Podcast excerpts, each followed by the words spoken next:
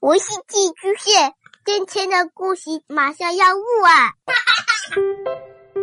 孩子的世界充满了色彩和欢乐，用有温度的声音讲你爱听的故事。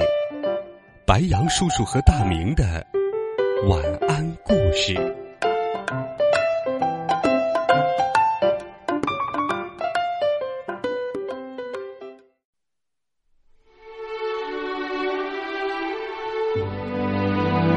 小朋友们、同学们，晚上好！又到了白羊叔叔给你讲故事的时间了。今天是周五，白羊叔叔会继续给你讲写给儿童的中国历史当中的好听故事。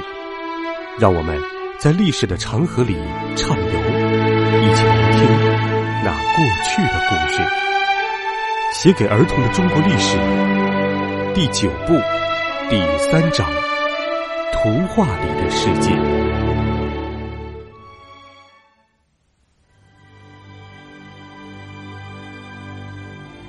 有一位画家，把汴京的繁荣盛景全部画到一张画里去了。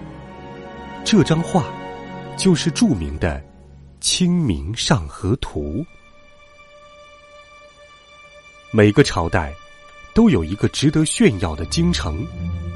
像秦朝的咸阳、西汉的长安、东汉的洛阳，以及唐朝的长安城等等，每位统治者都尽可能的把自己的京城打扮的富丽堂皇，仿佛那是他们自己的宅院和厅堂。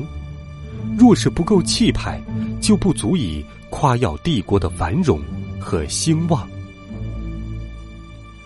可惜的是，每当朝代一结束，他那费尽千辛万苦打造的京城，往往也跟着破败衰亡。过去的长安、洛阳，不都沦为了一堆废墟吗？由于北方被粗横的邻居契丹人占据着，所以宋朝的皇帝就把京城放在稍南边一点的汴梁。像从前的朝代一样，他们把汴京也建造的美轮美奂，成为当时世界上最大、最热闹的城市。许多人都想成为他的居民，即使不住在那儿，也总想去开开眼界呢。如果你是外地人，选择进城的方式有好几种，因为它的四周很大，大到必须建立十二座城门。才能方便来自各地的车马进出。另外，还有水城门，那是为了城外的四条河流要穿过城内而造的，所以人们也可以选择乘船进城。不过，无论怎么进城和出城，都得通过城墙外宽达十余丈的护城河才行。进城之后。你可以看见密集的屋宇，一栋接着一栋，那是一般百姓的住宅，面积大的不得了。一位汴京城里住着一百五十万人，不过这还仅是外城。汴京一共有三层区域：外城、内城和宫城。内城则是一些官衙、寺庙、学校、王公宅院。和大大小小的商店，最里层住的才是皇室的家族，每一层都各有一道厚实的城墙保护。内城是所有人最爱去的地方，因为它各种商店应有尽有，车水马龙，人们摩肩接踵的来往，简直热闹极了。宋朝的汴京和唐朝的长安不大一样。它虽然也分一百三十个坊，可是坊与坊之间并没有围上土墙，人们可以临街开设店铺，后来当作住家，晚上也没有击鼓关上坊门的宵禁限制。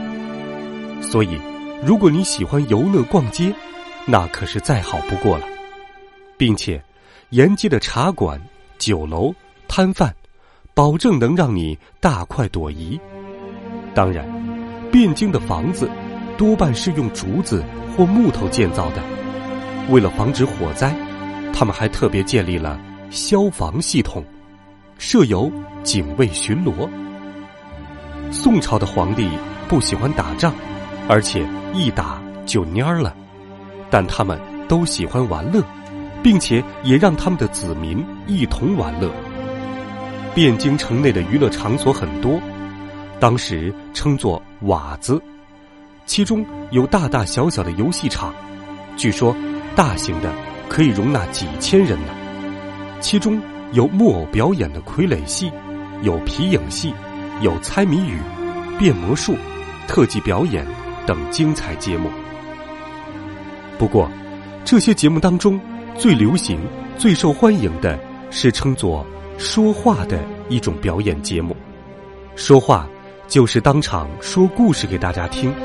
说故事的说话人，表情丰富，忽而轻声细语，忽而慷慨激昂，忽而哀怨婉转。故事中的人物，譬如像老太婆、老头子、大姑娘、小伙子、大英雄、小瘪三，说话人都能惟妙惟肖的。模仿他们的声调、语气、神态，让听众听得如痴如醉。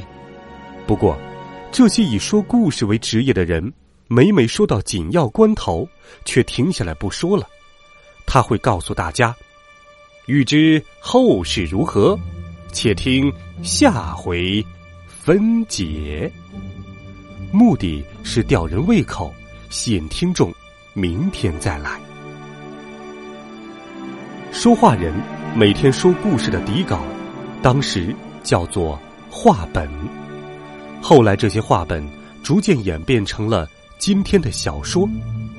在那时候，并不是每个人都能看书识字，但不识字的文盲一样能从说话人的口中听到不少历史典故、人情世故。看来，这种娱乐不仅仅是娱乐呢。到汴京游玩的人，一定不会错过相国寺。它是一座大庙，连皇帝也喜欢去拜拜烧香，是汴京最繁荣的处所。宽广的庙前广场，经常人潮汹涌，人们在这儿买卖交易，从猫、狗、鸟等珍禽异兽，到首饰、珠宝、服装，甚至弓箭、兵器。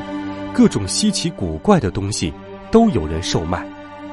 你知道，买东西是需要带钱的。不过，早先的钱币多半是由铜或铁铸成的。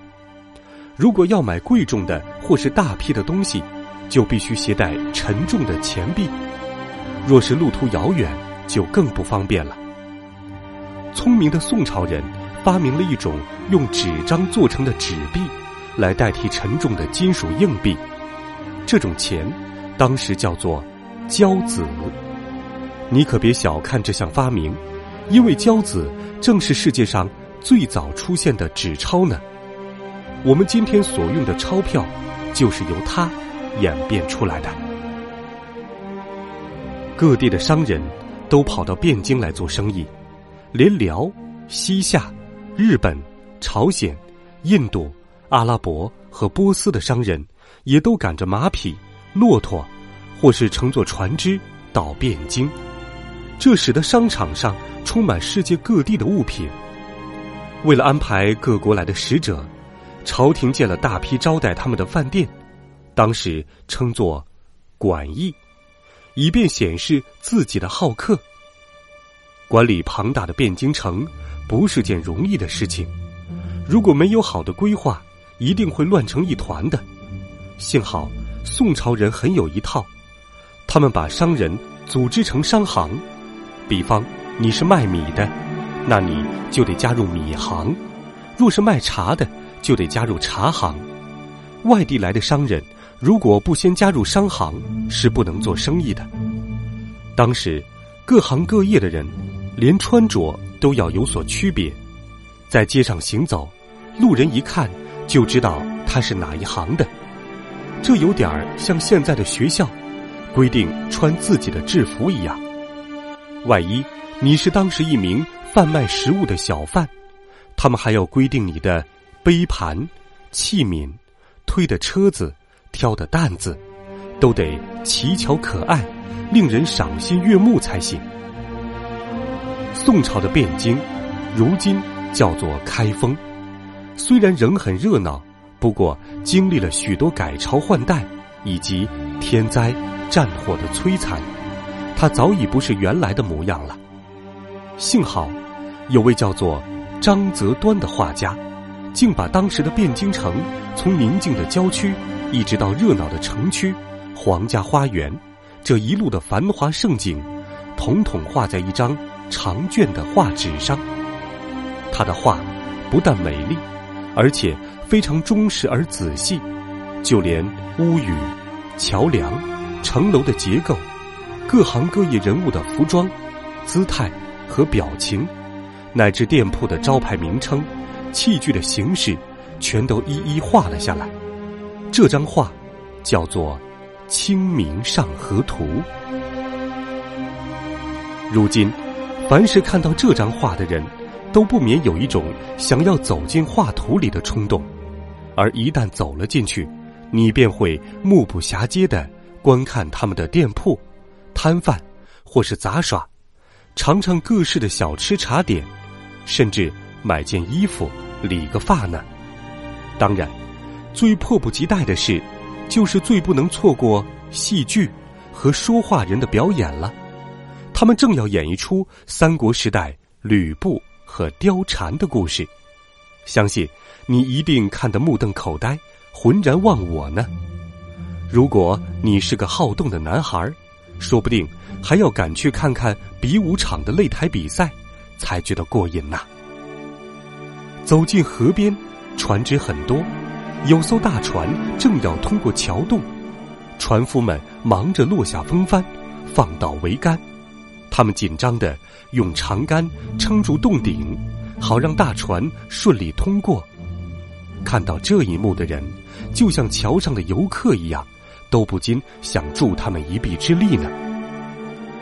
《清明上河图》让我们能够清楚了解宋朝人的生活，而进入图画世界的人，马上就能明白，为什么宋朝的君臣都不喜欢战争了。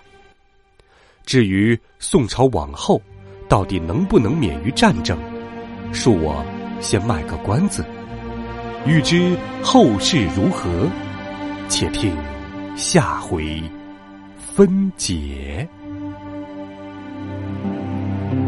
好了，孩子们，这一集的中国历史，白杨叔叔就给你讲到这里，希望你能够喜欢。微信当中搜索“白杨叔叔讲故事”的汉字，点击关注我的公众微信号。如果你喜欢我的故事，也请推荐给更多的好朋友。明天的故事时间，我们再见，晚安。